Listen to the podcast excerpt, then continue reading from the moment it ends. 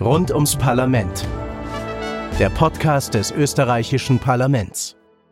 Hallo und herzlich willkommen zu Rund ums Parlament, dem Podcast des österreichischen Parlaments. Mein Name ist Tatjana Lukasch und ich freue mich sehr, dass ihr auch heute wieder dabei seid, um mehr über unsere Demokratie und unser Parlament zu erfahren. Dass Daten das Öl des 21. Jahrhunderts sind, das hören wir immer wieder. Und tatsächlich haben uns Firmen wie Google, Facebook oder Amazon deutlich vor Augen geführt, was sich durch Daten und ihre wirtschaftliche Nutzung eigentlich bewegen lässt. Aber, wohlgemerkt, man kann Daten auch anders nutzen, nämlich frei und kostenlos zugänglich. Und genau so ein Angebot hat das österreichische Parlament zusammen mit den Städten, Ländern, Gemeinden und Bundesdienststellen. Auf der Open Government Plattform namens data.gv.at, Open Data Österreich, stellen sie ihre eigenen Daten zur Verfügung. Warum diese Kooperation aus Bund, Städten, Ländern und Gemeinden diesen Datenschatz verschenkt, welche Daten man auf der Plattform finden kann und wie diese bereits genutzt werden, darum geht es in dieser Episode von Rund ums Parlament. Und dafür habe ich mir zwei Gäste eingeladen, Nämlich zum einen sitzt bei mir Brigitte Lutz. Sie ist die Sprecherin der Corporation Open Government Data Österreich und gleichzeitig Koordinatorin für Data Governance der Stadt Wien. Und zum anderen ist bei mir Simon Hofer. Er ist seitens des Parlaments der Verantwortliche für das Open Government Data Projekt. Schön, dass ihr beide hier seid. Schön, dass wir hier sein dürfen. Danke Dankeschön, dir. Ja. Und bevor wir jetzt starten, hätte ich noch drei kurze Fragen an euch, um eine Ahnung zu bekommen, wer ihr seid. Was ist schöner? Äh, ich beginne mit dir. Frühling oder Herbst? Herbst, weil es da so schöne Farben gibt. Und äh, du, Frühling oder Herbst? Ich würde den Frühling nehmen, weil alles wieder zum Leben erwacht. Wo fängt für dich Demokratie an? Demokratie beginnt bei jeder oder jedem Einzelnen, wenn man einen Beitrag dazu leisten kann. Demokratie fängt für mich eigentlich schon im Gespräch mit dem Gegenüber an. Also im, im Gespräch über, über Themen, der Austausch über politische Themen, da beginnt Demokratie bei den Bürgerinnen und Bürgern, die sich dann übersetzt in Meinungen und den öffentlichen Diskurs. Die letzte Einstiegsfrage, Kompromiss oder beste Lösung? Ich würde juristisch antworten, es kommt drauf an. äh, manchmal äh, wollen, leben die Beteiligten besser mit dem Kompromiss. Wenn es um fachliche, sachliche Themen gibt, dann ist natürlich der Anspruch einer besten Lösung gut. Danke. Und bei dir Kompromiss oder beste Lösung? Auch ein, ein Mix aus beiden, wobei am ehesten die beste Lösung und da natürlich vorteilhaft wäre, wenn das der Kompromiss ist. Das Beste aus beiden Welten.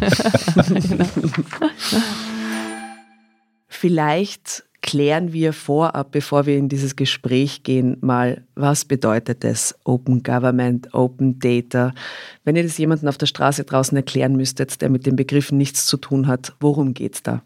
Open Data sind frei verfügbare Daten in maschinenlesbarer Form mit Metadaten ausgestattet. Metadaten heißt, man weiß, was die Daten äh, bedeuten, wie sie zu verstehen sind. Und dieser Zusatz Open Government Data sagt, dass diese Daten aus der Verwaltung oder von der Regierung kommen. Und ähm, warum brauchen wir in Österreich, in Europa, in der Welt so etwas wie Open Government Data?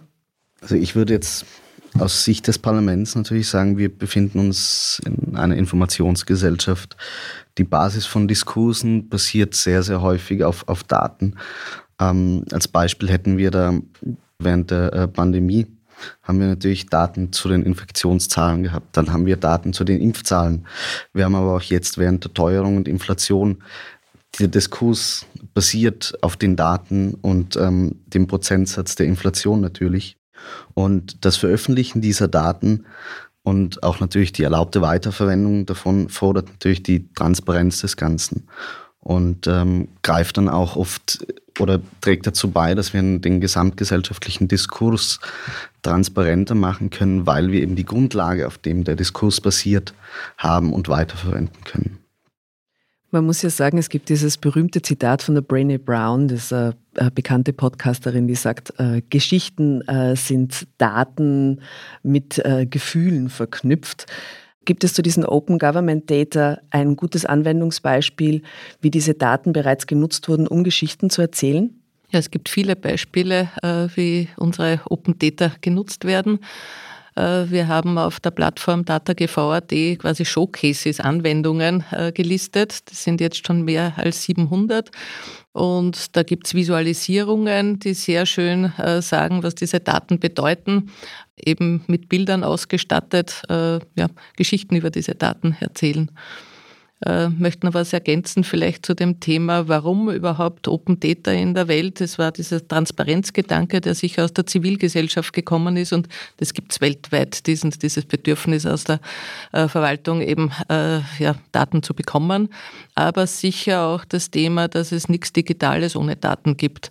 Und so in den vor zehn Jahren hat es begonnen, dass es jetzt äh, Mittel gibt, dass es Tools gibt, wie man mit Daten äh, Anwendungen äh, schreibt, Apps zum Beispiel. Und alles Digitale braucht Daten. Und da war natürlich auch ein Ruf nach diesen Daten aus der öffentlichen Verwaltung, weil die sehr wertvoll für solche Anwendungen sind. Welche Daten findet man auf der Plattform data.gv.at? Im Falle des Parlaments finden wir auf der Plattform data.gv.at derzeit ungefähr 20 Datensätze, die vor allem Verhandlungsgegenstände ähm, und Metadaten zu Verhandlungsgegenständen beinhalten. Ein Datensatz, der da ein bisschen weitergeht, derzeit schon, sind die stenografischen Protokolle, wo wir die Volltexte maschinenlesbar natürlich anbieten. Und es soll ja jetzt eine Weiterentwicklung geben ab dem neuen Jahr. Was ist da geplant? Geplant und auch schon derzeit in, in Umsetzung ist dass wir über diese Metadaten zur Verfügungstellung weitergehen und, und sämtliche Detailinformationen von den derzeit schon bestehenden Datensätzen auch noch anbieten. Das heißt, wir haben eine vollumfängliche Abbildung des parlamentarischen Prozesses inklusive Ausschussberatungen, inklusive ähm, Plenardebatten aber auch inklusive der Abstimmungsergebnisse. Wir haben Verlinkungen zu, zu Themen der Parlamentskorrespondenz und wirklich eine sehr große Erweiterung an der Informationsdichte zu den Daten, die wir derzeit schon anbieten. Das heißt, wenn ich das richtig verstehe, es gibt also Textdateien oder wie muss ich mir das als Laie vorstellen?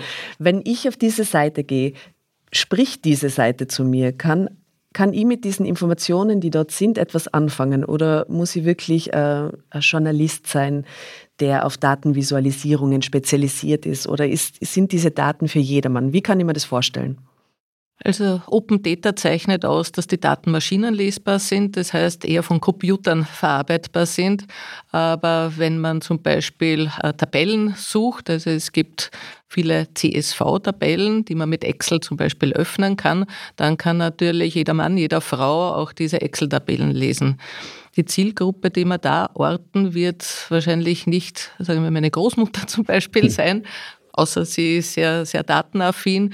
Aber wir, wir wissen schon, dass es zum Beispiel viele Datenjournalistinnen und Journalisten gibt, die für ihre tägliche Arbeit natürlich auch hier recherchieren und diese Daten auch nutzen.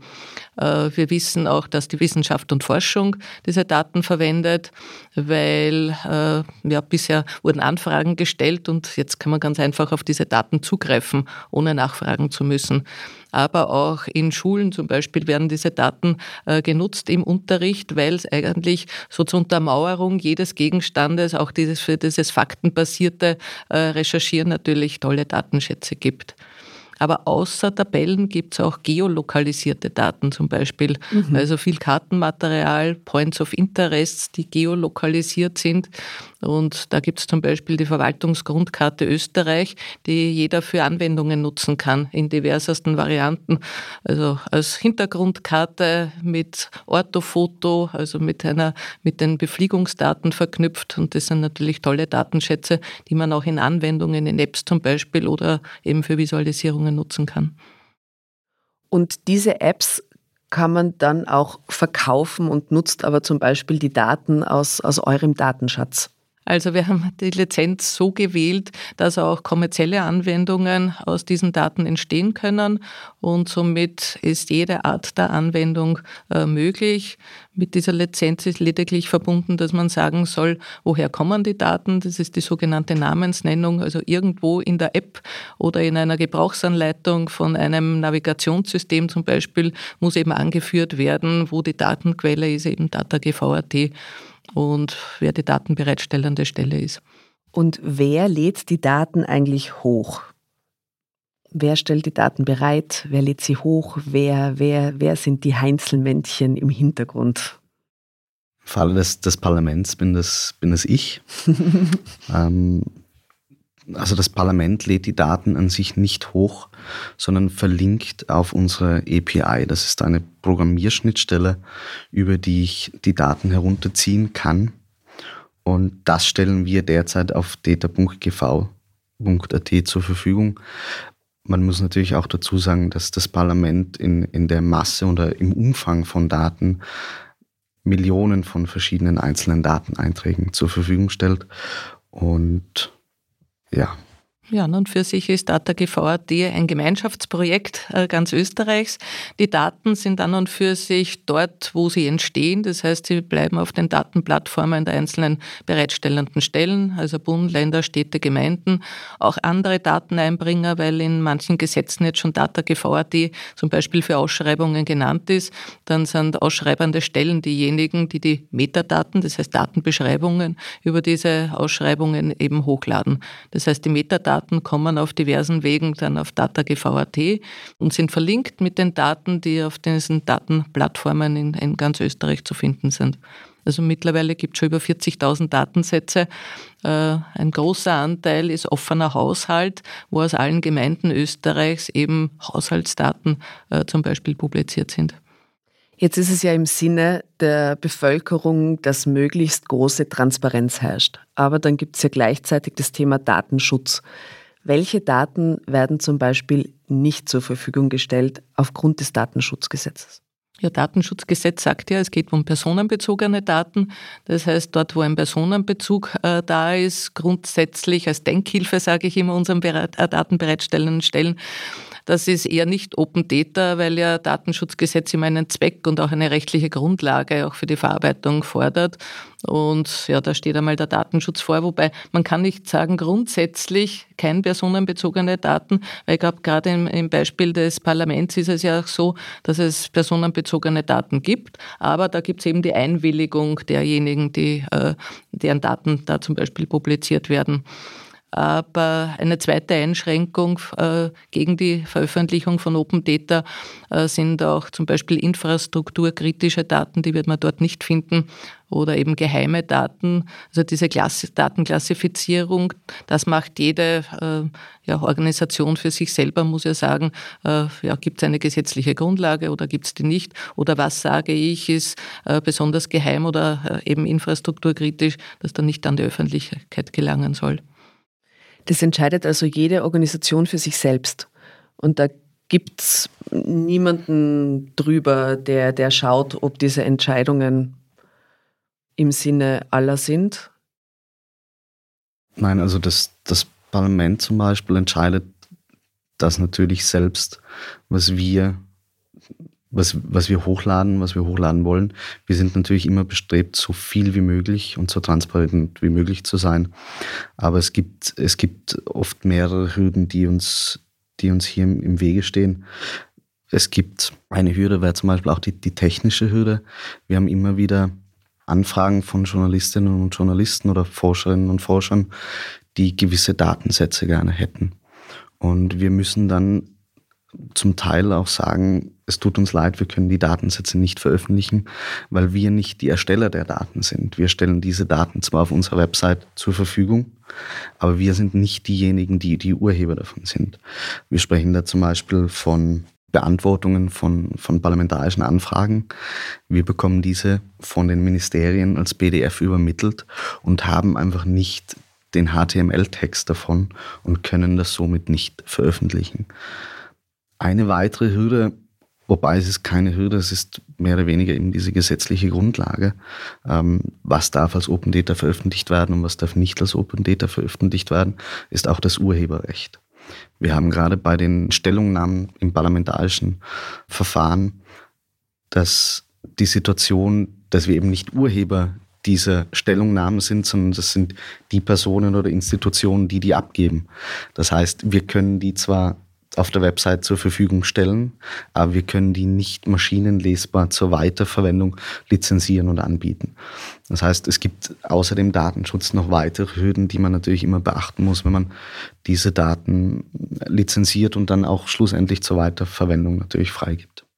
Mhm. Letztlich kann das nur jede Organisation natürlich für sich mhm. selbst entscheiden, weil sie jede Organisation kennt eben die rechtlichen Rahmenbedingungen, unter denen sie tätig ist und äh, das muss eben äh, ja, auch beschlossen werden. Wir in Wien zum Beispiel haben da ein eigenes Board, äh, quasi einen Fachbeirat, wo wir besprechen jede Datenpublikation weil grundsätzlich wir in unserer Strategie haben, eben Open by Default, Open by Design, also möglichst offen zu sein.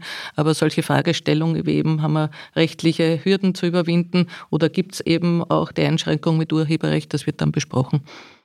Und Wien ist da ja recht weit voraus, äh, habe ich manchmal den Eindruck. Ist das in anderen Bundesländern auch so? Ja, Open äh, Government Data bzw. Open Data war eigentlich immer ein städtegetriebenes Thema. Äh, warum? Weil es da einfach die meisten Daten gibt, wo die Öffentlichkeit auch was anfangen kann. Es hat angefangen mit den Points of Interest, es hat angefangen mit statistischen Daten äh, und auch mit Echtzeitdaten zum Beispiel, äh, zum Beispiel von den Wiener Linien, die natürlich sehr gerne verwendet werden. Ähm, wir waren damals vor über zehn Jahren die Pioniere mit anderen Städten gemeinsam.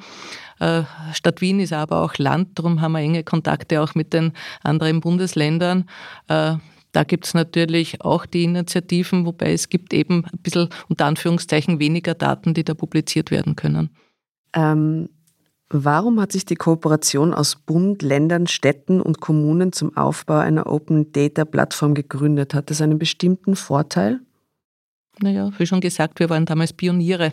Das war vor über zehn Jahren und da gab es noch nicht so einen Informationsaustausch mit, mit anderen oder viele äh, ja, einfach technische Vorgaben.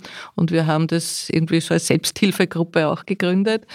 Äh, das waren nicht nur Bund, Länder, Städte, Gemeinden, sondern auch die Wissenschaft und Forschung haben wir da hinzugezogen und auch die Zivilgesellschaft, weil es eben damals wichtig war, diesen Start äh, von Open Data gut hinzubekommen. Und ja, da haben sich die gefunden, die an und für sich interessiert waren an dem Thema. Und was wir damals gemeinsam entwickelt haben, war zum Beispiel, wie beschreiben wir die Metadaten, einen Metadatenstandard. Und den gibt es bis heute. Also da haben wir damals äh, versucht, uns mit viel Know-how eben auch in einer Kooperation mit Deutschland und der Schweiz äh, eben gemeinsam zu finden. Ja, und solche äh, Beschlüsse wie, wie diese äh, Lizenz, die wir verwenden, diese Creative Commons Lizenz, das haben wir damals auch in dieser Kooperation beschlossen und das hält an und für sich auch noch bis heute, weil wir eben damals der Meinung waren, gemeinsam mit der Zivilgesellschaft und die, die uns quasi in diese Richtung Open Data äh, gedrängt ist vielleicht übertrieben, aber geführt haben, dass das die beste Lizenz für die äh, Datennutzung ist. Und das hat sich eigentlich ja bestätigt. In Deutschland war es nicht so. Die haben glaube, bis zu 90 unterschiedliche Lizenzen auf ihrer nationalen Plattform am Anfang gehabt. Und da hat natürlich jeder gesagt, das ist schwierig zu lesen, weil man da jetzt Nutzungsbedingungen durchblättern muss, die auch wieder seitenlang sind. Da schreckt man eher sage ich, als Entwicklerin, als Entwickler zurück, weil nicht jeder ist ein Jurist, der sich da auskennt, was bedeutet das eigentlich, wie ich Daten nutzen kann.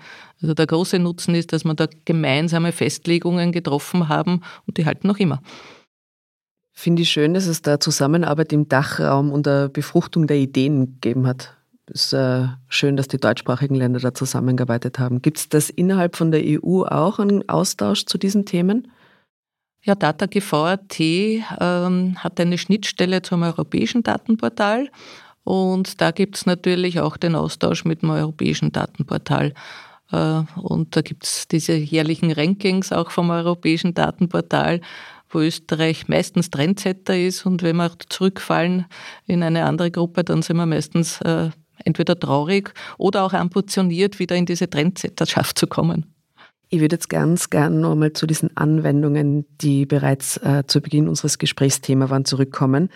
700 Anwendungen heißt es. Kann man Anwendungen mit dem Begriff Apps gleichsetzen oder Anwendungen? Welches Feld macht sich da auf? Also grundsätzlich glaube ich, kann man Anwendungen jetzt nicht unbedingt mit App, so wie es ähm, wie man es vom, vom Handy kennt, gleichsetzen, sondern es sind halt Applikationen, auch Webanwendungen vor allem. Und für das Parlament wäre ein, ein gutes Beispiel das, das Palagramm. Das ist ein, eine sehr schöne Anwendung, die auf den Daten der stenografischen Protokolle basieren, also auf den Texten der stenografischen Protokolle. Und mit dieser Applikation kann ich den Diskurs im, im Parlament mir anschauen und über den Zeitverlauf mir ansehen, welche Begriffe wie häufig in, in den Reden der Abgeordneten verwendet wurden. Und das finde ich einen sehr schönen Use Case für parlamentarische Daten, der auch natürlich zeigt, was war wichtig, wann wurde darüber gesprochen. In unserem Fall ist es aber tatsächlich so, dass viele Anwendungen nicht auf data.gv.at ersichtlich sind, weil die Daten bisher vor allem in der Wissenschaft verwendet wurden, vor allem eben in der Forschung, Parlamentarismusforschung. Und die melden ihre Anwendungen oder ihre Papers oft nicht ein. Dasselbe haben wir, wenn Journalistinnen und Journalisten das für einen Artikel verwenden oder für eine Reportage, dann wird das nicht als Anwendung verstanden und wird nicht eingemeldet. Das heißt, wir als, als Parlament, als Verfügungsteller haben da ein bisschen das Problem, dass wir oft nicht genau wissen, wer macht jetzt was damit ähm, weil es eben nicht unter Applikation verstanden wird und dann nicht eingemeldet wird. Leider. Ja, es gibt sicher die große Dunkelziffer, also 700, das sind wir eh schon toll äh, mit dieser Auflistung, äh, weil auch zum Beispiel Anwendungen aus dem Ausland sicher nicht gemeldet werden. Also ich weiß aus Telefonaten, dass äh, Entwicklerinnen aus, aus Asien zum Beispiel die Daten verwenden, aber ich habe noch keine asiatische App zum Beispiel auf, aus dem österreichischen Datenportal hier gefunden. Äh, die, die Zugriffe, die wir kennen, die wissen wir, dass Daten natürlich von international, Daten sind grenzenlos äh, abgerufen werden. Aber von den Anwendungen her sind es nicht nur Apps, äh, es sind auch Bauwerke. Zum Beispiel steht in der Seestadt äh, äh, das Bauwerk Zeitkugeln, die auch die Echtzeitdaten der Wiener Linien verwenden und eben mit Kugeln zeigen, wann kommt die nächste U-Bahn. Es sind Visualisierungen die meiner Meinung nach eben für die Allgemeinheit wieder die Daten ein bisschen greifbarer und, und, sichtbarer machen. Und man merkt auch über die Zeit, wie sich die Technologie verändert. Am Anfang waren es die reinen Point-of-Interest-Apps, aber mittlerweile gibt es auch schon Apps mit äh, Augmented Reality, Virtual Reality und was mich besonders freut, für besondere Anspruchsgruppen auch Anwendungen. Also zum Beispiel gibt es Bizeps, den äh, Verein für Behinderte in Wien. Die haben eben äh, sich Anwendungen geschrieben, äh, wo es darum geht, dass man die Aufzugsdaten äh, verwendet, weil für jemanden mit einem Rollstuhl ist es viel wichtiger, überhaupt äh, auf den Bahnsteig einer U-Bahn zu kommen als äh, zu wissen, wann die nächste U-Bahn kommt, weil wenn der Aufzug nicht funktioniert, ist es auch egal, wann die nächste U-Bahn kommt. Und da ist es besonders schön, dass man eben sieht, dass Anwendungen entstehen, die so fürs tägliche Leben für bestimmte äh, Gruppen eben sehr wichtig sind. Jetzt haben wir ganz viel über Daten gesprochen und offene Daten. Dieser Begriff Metadaten, könnte ich mir vorstellen, macht einigen Hörerinnen und Hörern da draußen nicht Kopfweh, aber vielleicht ein Fragezeichen. Könnten wir den Begriff ganz kurz nochmal erklären? Metadaten sollen an und für sich äh, dafür dienen, diese Fragezeichen wegzubekommen, weil sie genau beschreiben, was die Daten eben können, wie sie ausschauen, wie sie zu verstehen sind. Also sind zum Beispiel Metadaten eine kurze Beschreibung des Datensatzes, dass man überhaupt einmal weiß, was da drinnen ist, wie auch die einzelnen Datenfelder aufgebaut sind, wenn man sie nutzen möchte. Es wird auch zum Beispiel gesagt, wie oft wird dieser Datensatz aktualisiert. Ist das was, was einmalig zur Verfügung gestellt wird oder laufend aktualisiert wird? Es steht auch drinnen, wer ist zum Beispiel Kontaktstelle für diese Daten, wenn man Nachfragen hat, äh, ja, an wen kann man sich wenden? Also sollen die Metadaten dazu dienen, diese Daten viel besser zu verstehen, äh, damit man die Daten eben besser nutzen kann. Also quasi der, der, der Infoschmuck rund um die eigentlichen Daten. Genau, Information über die Daten. Mm, wir haben vorher schon kurz angeteasert, data.gv.at wird laufend weiterentwickelt. Was sind so die nächsten Schritte, die geplant sind? Es steht vor uns jetzt in den nächsten Wochen ein sogenannter Relaunch. Relaunch heißt, äh, DataGV.at bekommt ein neues Gesicht, wird ein bisschen frischer und was lange gefordert wurde, die Suchfunktion wird verbessert. Das heißt, man kann besser filtern und nachdem jetzt schon diese zigtausend Datensätze zur Verfügung stehen, ist es sicher wichtig, damit alle diejenigen, die interessiert sind, viel besser äh, ja, das, das finden, was sie suchen. Und wurde diese Suchfunktion, die ja sicher auf Algorithmen beruht, wurde die in-house, wurde die im Parlament entwickelt? Also DataGV.at ist ein Kooperationsprojekt. Äh, von allen wird auch gemeinschaftlich finanziert vom Bund und den, und den Ländern. Und das Bundesrechenzentrum ist beauftragt, diese, diese Plattform zu erstellen und auch weiterzuentwickeln. Aber wir sitzen gemeinsam in, in dieser Cooperation und sagen, wo wollen wir hin mit dieser Plattform, was sind die nächsten Schritte. Und es gibt eben dann gemeinsame Beschlüsse, was so die nächsten Schritte äh, dieser Weiterentwicklung sind. Und da sind wir, auch die Stadt Wien und die Parlamentsdirektion auch beteiligt an diesen Weiterentwicklungen, wo wir sagen, ja, unsere Datenkonsumentinnen sagen, sie würden gern äh, ja, die eine oder andere Funktionalität haben und wir sagen dann gemeinschaftlich, finden wir auch gut und beauftragen dann das Bundesrechenzentrum, das umzusetzen. Und jetzt bekommt äh, Anfang des Jahres ein neues Gesicht und eine neue Suchfunktion. Gibt es irgendein Ziel, so ein Dreijahresziel oder so, wo man dann damit sein will mit dieser Plattform? Ja, was noch immer fehlt, wenn man in der Literatur liest, äh, Open Data, da gibt es so ein Fünf-Sterne-Modell. Und den fünften Stern haben wir noch nicht. Das wäre sogenanntes Linked Open Data. Das heißt, Datensätze miteinander verknüpfbar zu machen.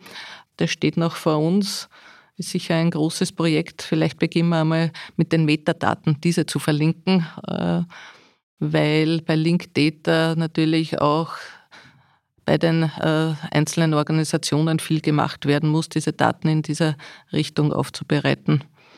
Ja, und grundsätzlich arbeiten wir in der, in der Cooperation an einem Zehn-Jahres-Programm, wo wir gesagt haben, was wollen wir in den nächsten zehn Jahren erreichen. Also zum Beispiel mehr in Richtung Datenqualität und Feedback-Schleifen, auch aus der Öffentlichkeit uns was zu überlegen oder wie machen wir die Daten besser verknüpfbar, eben mit, das, da gibt es so, so, eindeutige äh, Schlüssel und da wollen wir ein Konzept entwickeln, äh, wie man diese eindeutigen Schlüssel auch in den Daten, in den Metadaten besser einfügen kann, damit eben die Allgemeinheit viel mehr mit den Daten noch anfangen kann. Und auch rückmelden und Feedback geben. Ja, also das ist für uns ganz, ganz wichtig. Ich glaube, ihr habt auch diese Erfahrung, äh, das Feedback äh, der Öffentlichkeit, das ist so quasi eine zusätzliche Datenqualitätsprüfung auch. Mhm. Ja, das Parlament hat letztes Jahr eine solche Feedbackrunde gestartet. Wir haben das Crowdsourcing-Prozess geheißen.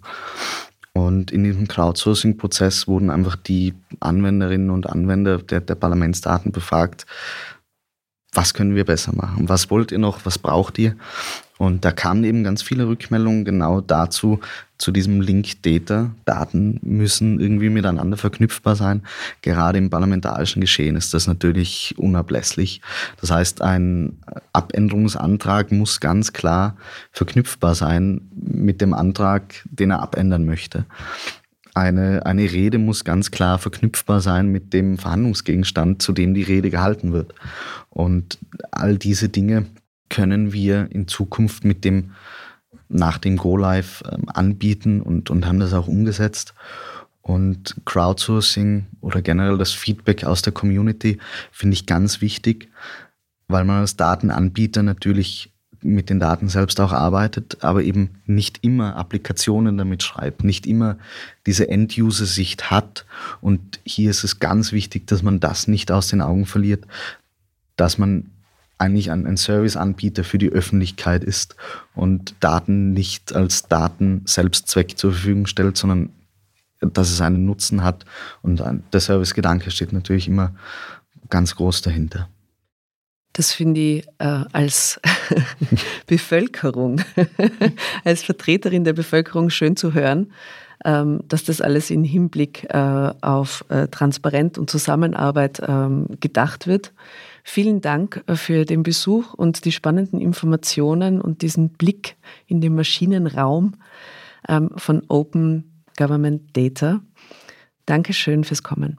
Danke für die Einladung. Dankeschön. Und damit sind wir schon wieder am Ende dieser Folge von Rund ums Parlament, dem Podcast des österreichischen Parlaments, angelangt. Falls ihr keine der kommenden Folgen verpassen wollt, dann abonniert uns einfach. Das geht überall dort, wo es Podcasts gibt. Zum Beispiel bei Spotify, Apple Podcasts, Google Podcasts, Deezer oder Amazon Music. Ihr könnt uns dort auch bewerten oder empfehlt uns euren Freunden und Bekannten. Uns würde das freuen. Die nächste Folge erscheint schon in zwei Wochen und dann solltet ihr unbedingt wieder reinhören, weil dann spreche ich mit Gertraud Diendorfer, der Preisträgerin 2020 des Demokratiepreises der Margareta Lupac Stiftung und mit Barbara Blümel, der Geschäftsführerin der Stiftung. Gemeinsam werden wir über die Bedeutung von Demokratiebildung für unsere Gesellschaft sprechen und ich würde mich sehr freuen, wenn ihr auch dann wieder mit dabei wärt. Falls ihr Fragen, Kritik oder Anregungen zu rund ums Parlament habt, dann schreibt uns gerne. Unsere E-Mail-Adresse lautet podcast.parlament.gv.at. Und wenn ihr euch noch weiter über das österreichische Parlament und unsere Demokratie informieren wollt, dann schaut doch mal auf der Website oder den Social-Media-Kanälen des Parlaments vorbei. Die Adresse der Website lautet www.parlament.gv.at. Beides, Mailadresse oder Website, findet ihr natürlich auch in unseren Show Notes. Das war's soweit von mir. Ich sage vielen Dank fürs Zuhören. Mein Name ist Tatjana Lukasch. Wir hören uns. Rund ums Parlament. Der Podcast des österreichischen Parlaments.